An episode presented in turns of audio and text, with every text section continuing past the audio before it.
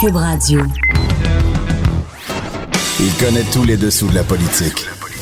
L'économie, la santé, le transport. Antoine Robitaille. Là-haut sur la colline. Cube Radio. Bon jeudi de mise à jour économique à tous. Ce sera d'ailleurs notre sujet unique à l'émission aujourd'hui.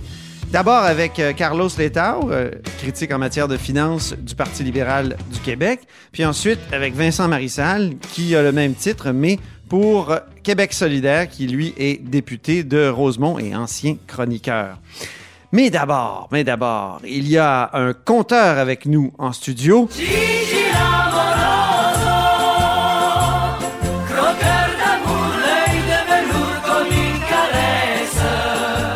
Bonjour Jean-François Gibault. Bonjour Antoine. Directeur de la recherche à QMI. Donc, euh, on était ensemble dans cette superbe salle euh, des assises oui. euh, au ministère des Finances que tu Et- connais bien parce que tu as travaillé au ministère des Finances toi-même comme chef de cabinet de Nicolas Marceau. Tout à fait, dans cette belle bâtisse, fond, qui est l'ancien palais de justice de Québec. Exact, exact. Moi, je trouve que c'est une excellente idée de la part d'Éric Girard de tenir là. Il devrait, on devrait refaire ça, quoique là, le ministère des Finances s'en va pour... Ça en euh, va pour des rénovations. Ouais. En fait, c'est pour ça le ministre des Finances voulait euh, que les gens puissent voir l'intérieur de la bâtisse parce qu'elle va être inaccessible pendant un certain temps. Mais oui, c'est une bonne idée d'aller à l'intérieur même de l'institution puis qu'on puisse voir ces, ces lieux-là. ça se peut que le, mini- le ministère des Finances n'y retour- retourne pas. Et il y, aurait ce des, il y aurait des gens très malheureux, je pense. Oui, hein, j'ai l'impression. Donc, euh, maintenant, passons à la, à la mise à jour économique. Ouais. Je pense qu'il n'y a pas grand surprise dans cette mise à jour-là, n'est-ce pas? Non, il n'y a pas grande surprise, sinon euh, l'ampleur des surplus budgétaires. euh, c'est un peu euh, comme un vieux film qui qu'on nous repasse sans cesse, c'est-à-dire on dit, bon, ben, c'est vrai depuis, dans le fond, qu'on est revenu à l'équilibre et ça met en évidence le fait que l'ancien gouvernement a simplement trop coupé. C'est-à-dire que oui, il y avait un déficit euh, à l'époque, on a rétabli euh, l'équilibre budgétaire, mais le problème, c'est qu'on a passé tout droit. Et on a continué à couper. Et depuis ce temps-là, on a des surplus par-dessus surplus. Et à chaque fois, on nous dit Ah, mais là, c'est c'est fini. Là. là, donc, on annonce des nouvelles mesures, des, des- des baisses d'impôts, des nouveaux programmes. On dit là, avec ça, c'est fini, les surplus, on va être à l'équilibre. Puis là, on fait le point six mois plus tard, puis ben non, c'était pas vrai, puis whoop, les surplus reviennent. On est dans le même film. Dans le fond, ce qu'on apprend, c'est que pour l'année qui s'est terminée, ben on a 4,8 milliards de surplus, et ça, c'est même après avoir versé 3 milliards et demi au Fonds des générations. Maintenant, pour l'année actuelle, ben là, on nous dit on a 2,3 milliards de surplus qu'on n'avait pas prévu non plus. Et là, là-dessus, on prend 857 millions et on fait des nouvelles mesures. En fait, c'est- rien, par exemple, d'inattendu, parce que ce que la CAQ fait, c'est qu'ils viennent accélérer des choses qu'ils avaient déjà promises, donc ils le font plus vite. Essentiellement, ils augmentent les allocations familiales pour les gens qui ont deux et trois enfants. Ils avaient promis d'augmenter le montant au même niveau que le montant qui est remis pour le premier enfant. Même chose pour la fameuse contribution additionnelle pour les services de garde. Le bout qu'on payait sur le rapport d'impôt, Oui, c'est ça. là, il n'y en aura plus du tout. Même c'est rétroactif. À cette on va année, faire les familles qui vont faire leur. euh, Quand on fait nos impôts, Leurs là, impôts, au hein. début de l'année, au mois de mars, là, ben, c'est fini, il n'y en a plus. C'est Donc, ça. si vous avez des enfants en garderie, ben, ça, c'est une, c'est une très bonne nouvelle. Il y a de l'argent là-dedans. Bon, là, on a annoncé récemment un nouveau pacte fiscal avec les villes. Euh, ça passe dans la mise à jour. Donc, stationnement. le stationnement à d'hôpitaux qui est une promesse phare de la CAQ aussi. Donc, on est dans le très connu, mais on profite du fait qu'il y a beaucoup d'argent pour aller plus vite.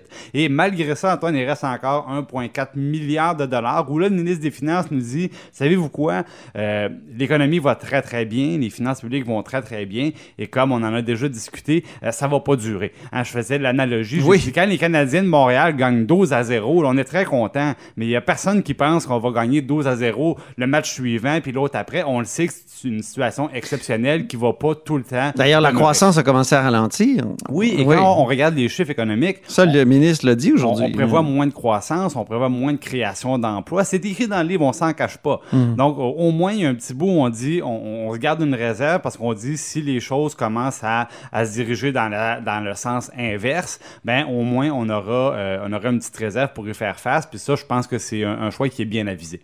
Pour ce qui est des élections, on a déterminé que maintenant, à chaque élection générale, le vérificateur général se penche sur les chiffres et, et, et essaye de donner des chiffres que, que tous les partis vont utiliser. Hein? Parce qu'avant, il y avait le gouvernement qui disait des choses, les oppositions aussi. arrivaient au pouvoir, ils disaient, bah, ben là, il a sous-estimé euh, l'ampleur ben euh, de, la, catastrophe. on Donc, des ça, on a réglé ça. On a réglé ça avec le, le, vérificateur général. Tout le monde s'entend sur les chiffres. Fixe, et là, maintenant, le vérificateur général fait un rapport. Un rapport électoral. Un rapport électoral et ça devrait servir de base de dépense. Mais est-ce qu'on devrait avoir un directeur parlementaire du budget qui fait ça à temps plein, toujours? Je, je me souviens que c'était une suggestion d'un certain François Legault. Absolument. Et oui, ça serait une bonne idée, Antoine. Et d'ailleurs, c'est rien de, c'est rien de bien bien sorti. Ça se fait à Ottawa. On sort d'une campagne électorale où le directeur parlementaire du budget à Ottawa a joué un grand rôle et un grand rôle positif parce qu'il se penche, lui, sur le coût des promesses. Et donc, non seulement il, va formuler un cadre financier de départ qui est comme, ils disent, ben, si vous voulez faire des nouvelles promesses, à partir de, du budget que voici. Mais en plus, il dit, si vous voulez, là, ben, je peux vous aider à chiffrer l'impact de vos promesses.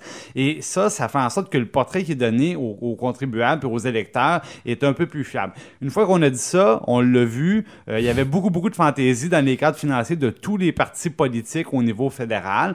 Mais ça, bon, que, voulez-vous, il n'y a rien de parfait. Et le directeur parlementaire du budget a relevé les, les, les, les espèces de, fantasmes de dépenses. Il, il, les a relevés en partie. Mais bon, je pense que le, il veut pas non plus devenir un acteur de la campagne électorale puis dire bon ben dans le fond tel parti il a fait euh, il a fait un meilleur boulot, lui il a fait un moins bon boulot et là ça devient un argument politique. Euh, c'est l'équilibre pour ne pas devenir justement quelqu'un qui intervient dans la campagne. Et euh, le directeur parlementaire du budget par contre, il fait des rapports un petit peu comme le vérificateur général tout au long du mandat et ça c'est le fun pour les partis d'opposition qui n'ont pas les mêmes ressources, qui n'ont pas les ministères, les mm-hmm. fonctionnaires qui sont à leur service comme le gouvernement et là, ça leur donne une institution qui vient un peu mettre de la chair autour de l'os, puis dire, par exemple, ben là, le ministère des Finances, là, euh, ses hypothèses sont jovialistes ou sont pessimistes. Alors, il y a un déficit qui est soit caché ou soit au contraire qui est sous-estimé. Et ça, à Ottawa, ça oblige le gouvernement à être plus prudent ou être plus mhm. transparent dans la présentation euh, de l'état des, euh, des, finances publiques. Donc, peut-être qu'on peut voir venir ça à Québec, cette bonne idée-là qui nous viendrait d'Ottawa.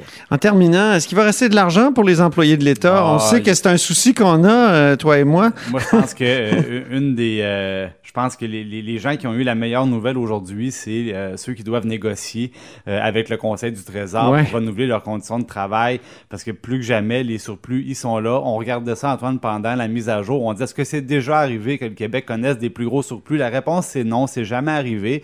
Et c'est maintenant ou jamais. On peut pas, on peut pas leur reprocher de dire que c'est maintenant ou jamais, parce que c'est vrai que ces gens-là leur fait des promesses depuis très longtemps, puis là, finalement, on dit Ah, on aimerait bien ça, mais c'est pas possible. On aimerait bien ça, mais on a une mauvaise surprise. On aimerait bien ça, mais, mais, mais. Euh, on est en pénurie de main-d'œuvre en plus, il faut retenir les gens. de main-d'œuvre, exactement. Donc, je pense que euh, ce qu'on essaie de savoir, c'est quelle est l'ampleur du coussin qu'on se garde pour ça. Évidemment, le gouvernement va pas ouvrir son jeu. Non, on comprend ça. C'est normal. Mais est-ce qu'il y a de l'espace pour avoir un petit peu plus que d'habitude? La réponse est clairement oui. Merci beaucoup, Jean-François Gibault, donc euh, notre compteur et accessoirement directeur de la recherche à QMI.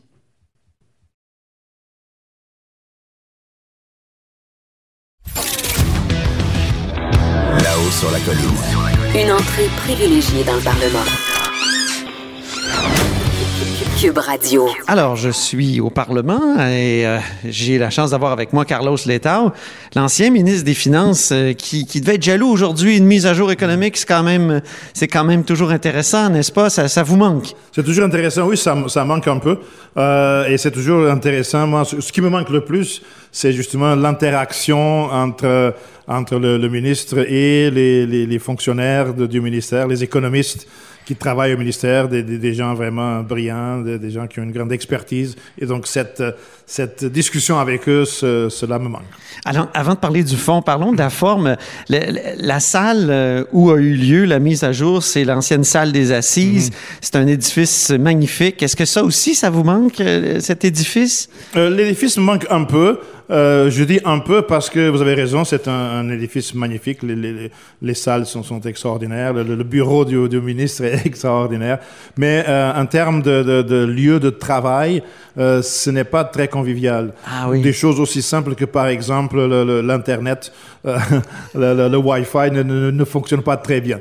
Et même les, bureaux des, des, des, fonctionnaires, quand on voulait discuter des, des choses, euh, disons que c'est un peu inégal. Puis le fait qu'il n'y ait pas d'eau potable. Et puis maintenant, euh, maintenant depuis quelques années, que, que l'eau n'est pas potable, donc ça aussi c'était un problème. Donc on nage dans les surplus là, au oui. gouvernement du Québec. Avant versement au euh, Fonds des générations, ça serait 8 milliards. Oui, en 18 Historiquement, il n'y a jamais eu des surplus comme non. ça. Okay? Même sous l'ère du Plessis, dans l'ère du Plessis, il n'y a, jamais eu ça. En, en termes absolus, bien sûr que non. Même en termes relatifs. En termes relatifs, oui. Je ne pense pas euh, qu'on qu qu qu'on ait vu de tels, de surplus. Le surplus de 18-19, qui a été confirmé aujourd'hui par la publication des, comptes publics, euh, est quand même extraordinaire. Mais il y, a certains éléments euh, qui sont non récurrents. Mais, mais quand même, c'est, euh, après versement au fonds de génération, c'est quand même au-delà de 4 milliards. Mais est-ce que c'est parce que vous avez si coupé, vous avez tant coupé, non, vous, non. Monsieur l'État? Certains disent ça. Là. Moi, certains disent ça, les, les mauvaises langues. moi, moi, je n'ai rien coupé. Euh, mais, mais, mais c'est intéressant parce que justement, en, en 18-19, euh, la croissance des dépenses c'est quand même euh, intéressante. Euh, donc le, le, surplus provient surtout euh, des revenus, des revenus beaucoup plus élevés euh, que prévu. parce que l'économie intérieure fonctionne à grande vitesse, et aussi des, des, gains importants en service de la dette. Donc, mm -hmm. les, les, paiements d'intérêt sont moins élevés, en partie parce que les taux d'intérêt sont très bas, mais aussi euh, parce qu'il y a eu le, rem le remboursement de, de, de, 8 milliards de dollars direct mm -hmm. sur la dette. Donc, ces deux facteurs-là, euh, moins de services de dette et plus de revenus dans si, un surplus Si l'économie du Québec, si l'économie du Québec va si bien, est-ce que c'est grâce à Jean Charest? Je me, je me, posais la question tout à l'heure parce que Jean Charest n'arrêtait pas de mettre l'accent sur l'économie du Québec. En 2003, son, son slogan de 2008, c'est l'économie d'abord, oui. Mm. Euh, est-ce que, est-ce qu'on peut dire ça? Écoutez, c'est un, plusieurs facteurs en même temps, mais je pense que l'action gouvernementale, euh, donc des, des, des, des, dix dernières années est, est importante. Et l'aspect qu'il faut reconnaître, c'est que le Québec, euh, euh, contrairement à d'autres provinces canadiennes, le Québec a, a pris, euh, et c'était pas moi, moi j'étais pas là, le Québec a pris les, les, bonnes décisions suite à la récession de 2007-2008. Mm -hmm. Donc le, la sortie de récession du, du Québec euh, a été beaucoup plus euh, vigoureuse que la sortie de récession en Ontario, par exemple. donc les, les, les bonnes mesures ont commencé à être mises en place euh, dès 2007-2008. On a chauffé l'économie en investissant massivement dans les infrastructures, entre autres à cause de l'effondrement d'un viaduc. Du, du, viaduc à Laval. Ça, euh, juste sûr. avant la récession. Juste avant la, avant la, récession. Et puis pendant la récession, le gouvernement de l'époque était très proactif euh, à protéger les, surtout les, les secteurs euh, plus traditionnels, que ce soit dans la foresterie, dans le secteur minier, ce qui a euh, amorti un peu le choc okay. de la récession. Et puis quand on est sorti de récession, 2012, 2013, 2014, l'économie du Québec était en meilleure forme euh, que celle des autres provinces canadiennes. Maintenant, parlons de la mise à jour d'aujourd'hui. Vous êtes déçu, entre oui. autres, là, de la faible, ben, pas de la faible, mais de la croissance économique du Québec. Expliquez-moi, parce que là, il me semble oui, que, tout, que, tous les voyants ont l'air d'être oui. ouverts. Euh, C'est ça, et, et euh, tous les voyants sont, sont, ouverts pour, pour cette année, l'année 2019, une taux de croissance très, très rapide. Et puis le gouvernement lui-même euh, prévoit déjà un ralentissement pour 2020, pour 2021, pour 2022.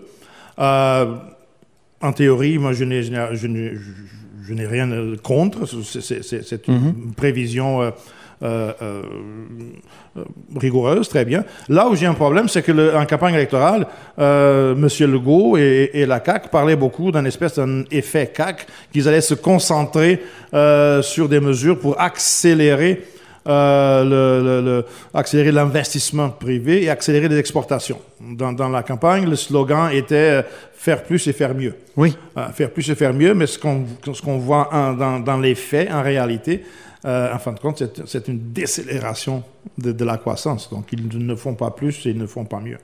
OK. Donc, il y avait. Vous, vous aviez annoncé un effet libéral quand vous êtes arrivé en 2014. Et qui, qui, qui, qui s'est matérialisé? Qui s'est matérialisé en 2016, 17, 18. OK. Mais, mais vous, là, vous êtes quand même un économiste.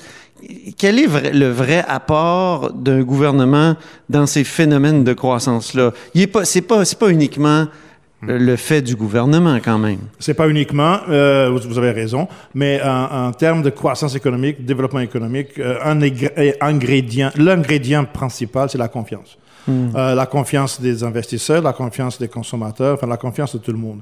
Et le gouvernement, euh, quel qu'il soit, a un rôle important à jouer dans euh, le processus de bâtir cette confiance et de maintenir cette confiance.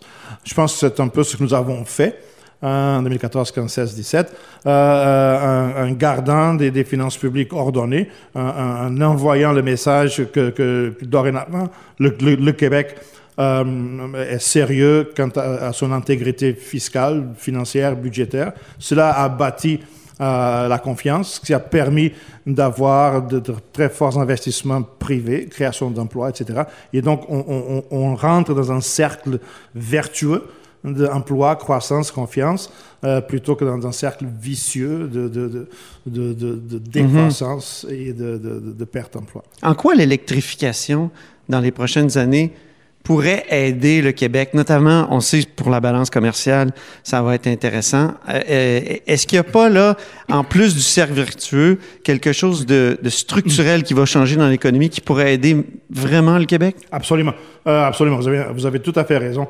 Quand on regarde un peu au-delà juste des, cycles économiques, quand on regarde à, à moyen terme, parce qu'en termes économiques, 10 ans, c'est quand même moyen terme, on, se rend compte que l'économie de l'avenir euh, doit nécessairement être euh, une économie décarbonisée. Euh, les changements climatiques sont réels. Les, les GES contribuent à- à- à- à affecter le climat. Donc, il faut trouver un moyen de se débarrasser du, du- du carbone. Et les économies qui vont être prospères et, et soutenables à long terme, moyen long terme, sont celles qui vont réussir à se décarboniser. Au Québec, nous avons cette, euh, cet On a de l'avance. On a de l'avance, ouais. avec notre hydroélectricité. Alors, d'avoir des plans de- de- d'électrification de, tout, Mhm. électrification des transports et électrification de, de- de l'économie en général, euh, pour, pour nous, c'est- c'est c'est un atout euh, extrêmement important et qui va nous donner, à nous, Québécois, une économie euh, dont on va être d'abord très fiers euh, et, et on va être parmi les, les meilleurs au monde parce Mhm. qu'on va être une économie qui va être durable à long, à long terme. Donc, c'est très important. Un petit point sur un autre sujet en terminant. Aujourd'hui, le leader du gouvernement vous a reproché de, de, de l'avoir traité de stupide. Est-ce que Ah, vous trouvez euh, Non, non. Simon Jean Barrette stupide? Non, non, non, pas du tout. Et, et je, merci de, de- de me donner la chance de préciser ce que j'avais dit. Oui. Euh, je n'étais pas très brillant, mais ce que j'avais dit, c'est que sa réforme, la réforme de l'immigration est stupide. OK. C'est sa réforme, c'est le, surtout le, le, le, le règlement euh, qui met fin au, au, au PEC.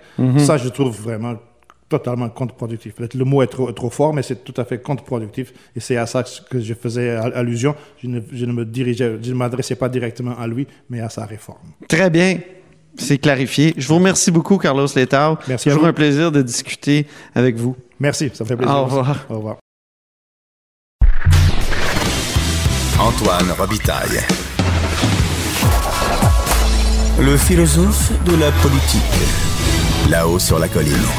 Cube Radio. Je suis en présence de Vincent Marissal. On est juste à côté du Bernard Lalonde au Parlement. Euh, vous venez de faire votre intervention. Vous êtes pas mal déçu par la mise à jour économique, Vincent.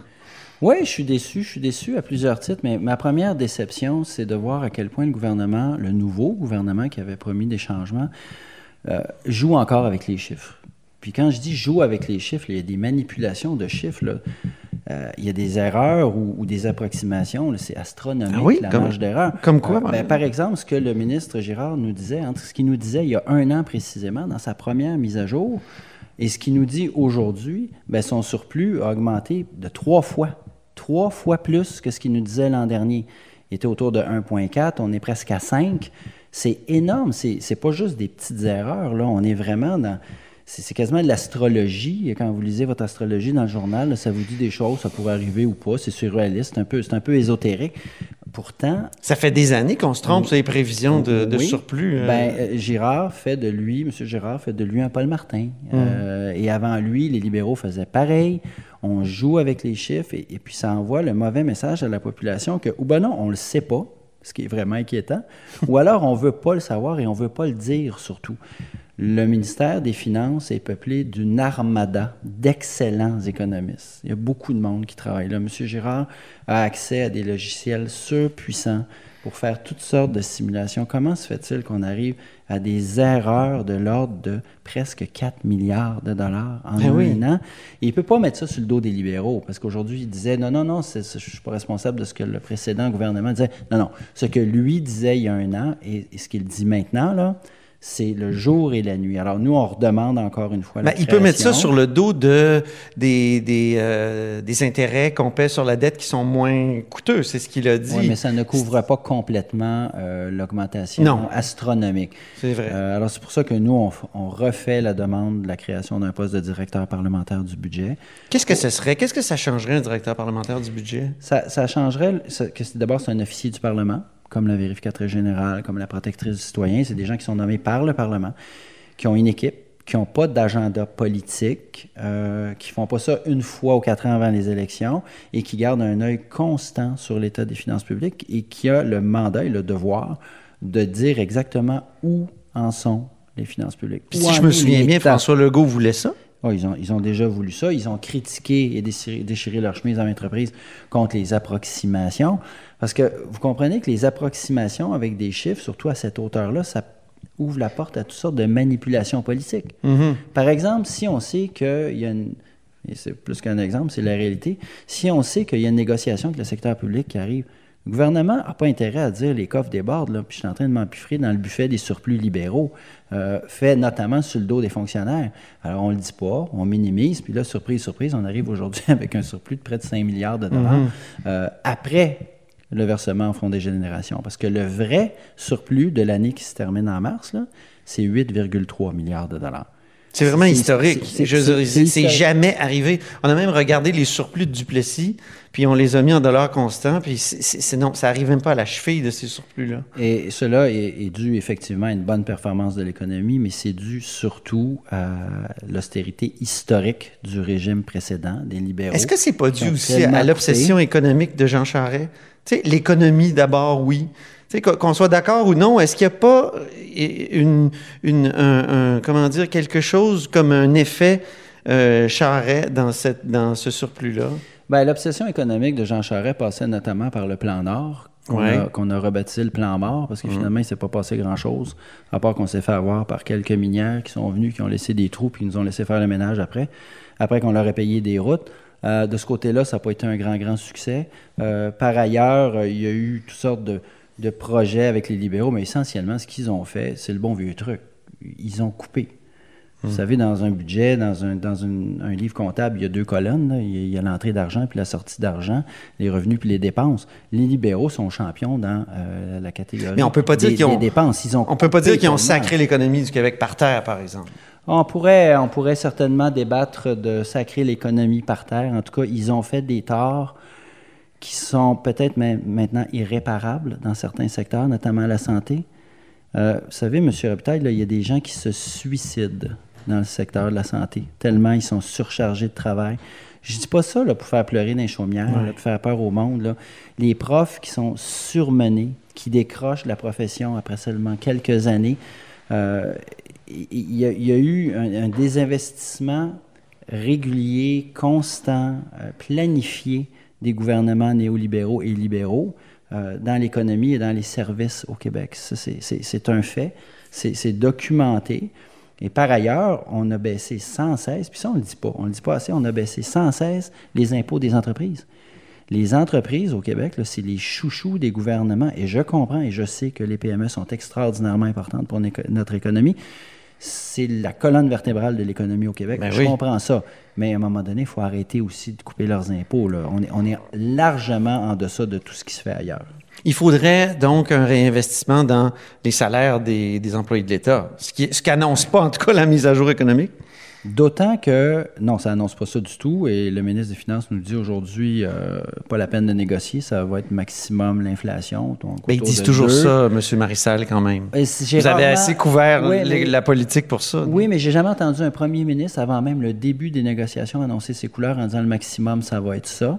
Et encore, certains auront plus. Vous vous souvenez pas de Monique Jérôme Forgette qui Elle était avait répété Elle était pas et qui a même, ministre. Elle était qui a même décrété les, les, les- les conventions collectives Là- là où en je- décembre 2005? Là où je vous suis, c'est qu'il n'y a pas un, ministre, un président du Conseil du Trésor qui va se promener partout en disant j'ai plus d'argent, je vais vous en donner plus. Je comprends le jeu de la négociation, mais qu'un premier ministre fasse des détours pour dire euh, moi, je ne donnerai pas d'argent aux syndicats, alors que ce pas des syndicats dont il est question ici, c'est des syndiqués, c'est des travailleurs, travailleurs de l'État. Ça, quant à moi, euh, c'est du jamais vu. Puis, ça, évidemment, ça met une pression épouvantable sur le président du Conseil du Trésor. là. Si d'aventure, il, il voulait être un peu plus généreux, il peut juste pas. C'est, euh, Monsieur Dubé, là, au Trésor, là, il est pris avec l'engagement du premier ministre comme le ministre de l'Éducation est pogné avec les maternelles 4 ans. Il peut pas faire autre chose que livrer, même si ça n'a pas de sens, puis même si c'est parti tout croche. Il nous reste presque plus de temps. Il ne reste plus de temps, en fait, pour parler d'environnement. Et Ben, de ça, façon, illustre peut-être. De toute façon, il y a rien à dire, Ça illustre peut-être la mise à jour. C'est ça. Merci beaucoup, Vincent Marissal. Je vous en prie, merci. Merci, Vincent Marissal est député donc euh, de Québec solidaire. Qu'est-ce que j'ai dit là? Québec solidaire. Donc, euh, vous êtes à l'écoute de là-haut sur la colline. Pour écouter cette émission, rendez-vous sur cube.radio ou téléchargez notre application sur le Apple Store ou Google Play. Oh.